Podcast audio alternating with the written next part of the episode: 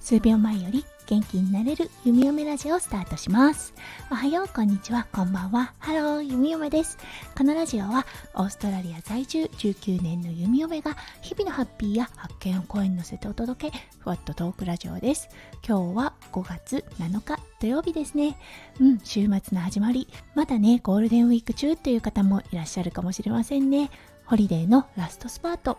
どんな連休をお過ごしでしょうか？はい、今日は一つね、嬉しいニュースがあったので、まずそれをシェアさせてください。はい、長く長く待っていた夫翔ちゃんの車が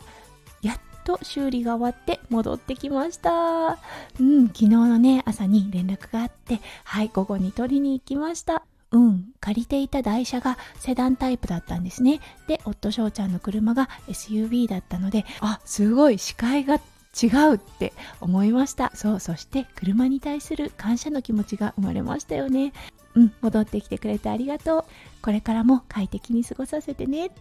ていう感じのね、うん、物に対するありがとうの気持ちが生まれました。はい嬉しいニュースからのスタートでした。はいそれでは早速ですが今日のテーマに移りましょう今日のテーマは何かを買った時弓嫁のお家でしていることをお話ししたいと思います。それでは今日も元気に読み読めラジオをスタートします。はい、昨日だったんですが、息子くんがね、デイケアに行っている間に、弓嫁と夫翔ちゃんはちょっとした買い物に行ってきました。はい、そこで夫翔ちゃんに似合いそうだなって思った洋服があったので、はい、試着してみたらぴったりだったので、それを購入しました。そう、そして弓嫁が心がけていることの一つだったんですが、何かをね、購入した時にワードローブを少しね、整頓する、少し断捨離することを心がけています。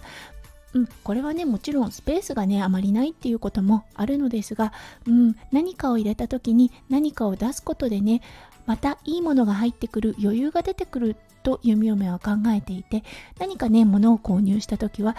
常に少し断捨離をしています。そう、そしてね、昨日は夫翔ちゃんの洋服だったので、久々に夫翔ちゃんに少し断捨離してみたらと聞いてみました。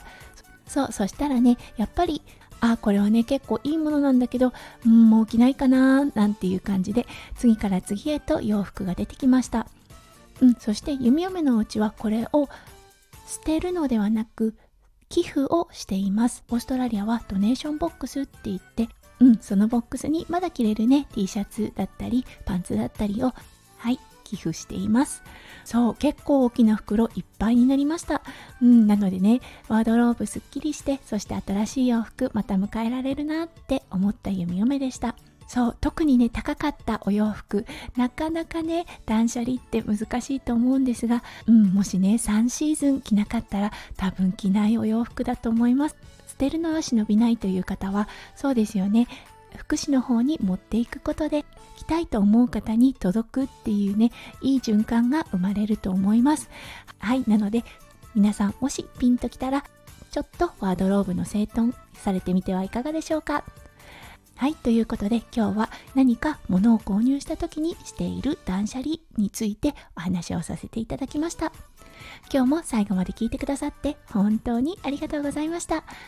皆さんの一日が、そして週末がキラキラがいっぱいいっぱい詰まった素敵な素敵なものになりますよう、弓嫁心からお祈りいたしております。それではまた明日の配信でお会いしましょう。数秒前より元気になれる弓嫁ラジオ、弓嫁でした。じゃあね。バイバイ